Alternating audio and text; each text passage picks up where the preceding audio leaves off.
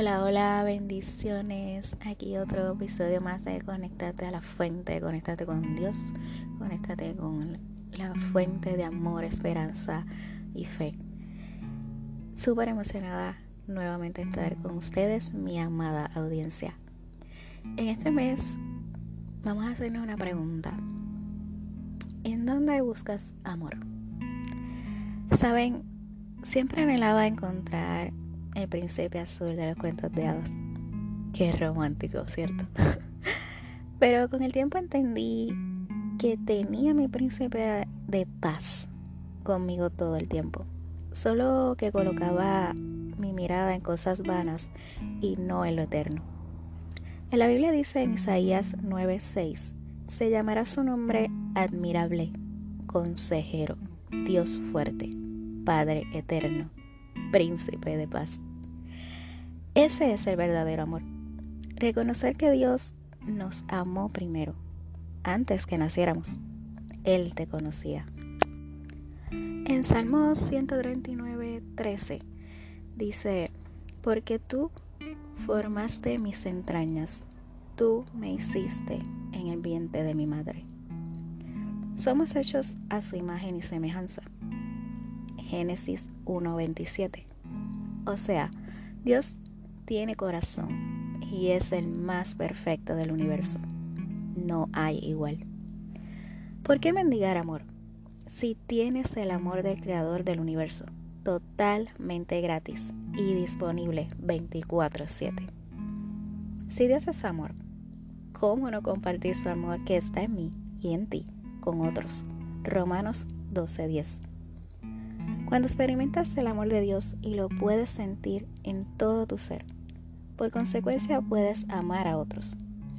¿Sabes cuál es el primer mandamiento? Amarás al Señor tu Dios con todo tu corazón y con toda tu alma y con toda tu mente. El segundo es semejante a este. Amarás a tu prójimo como a ti mismo. Eso suena muy bien. Pero cuando no te aman, Dios dice, ama a tu enemigo. San Mateo 5:44. El que no ama no ha conocido a Dios, porque Dios es amor. Primera de Juan 4:8. Todos asocian el amor con el corazón. Yo lo veo diferente, lo veo en un madero, en una cruz.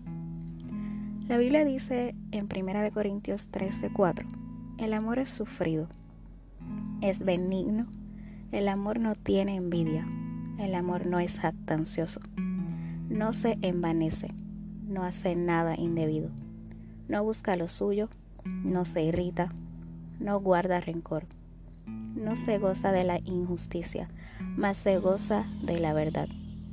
Todo lo sufre, todo lo cree, todo lo espera, todo lo soporta. El amor nunca deja de ser. Dios es la manifestación perfecta del amor. Dios te ama con amor eterno. Eres su tesoro. El perfecto amor cubre multitud de pecados. Primera de Pedro 4:8.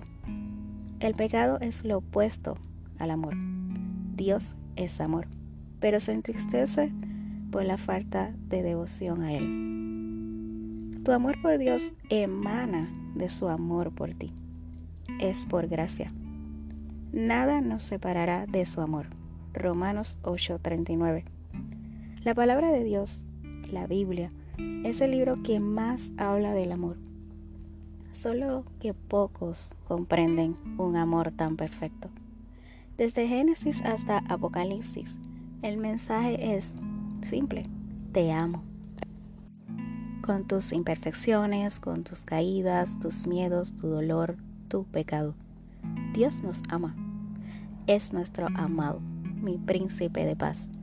Qué hermoso. Entrega tu corazón al que te amó primero, antes que nadie. Te amarás a ti, amarás a otros y alcanzarás el verdadero amor, como dice una canción.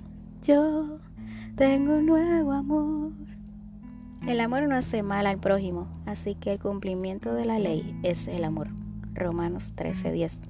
Ama, cree y guarda tu corazón porque de él mana la vida. Proverbios 4:23.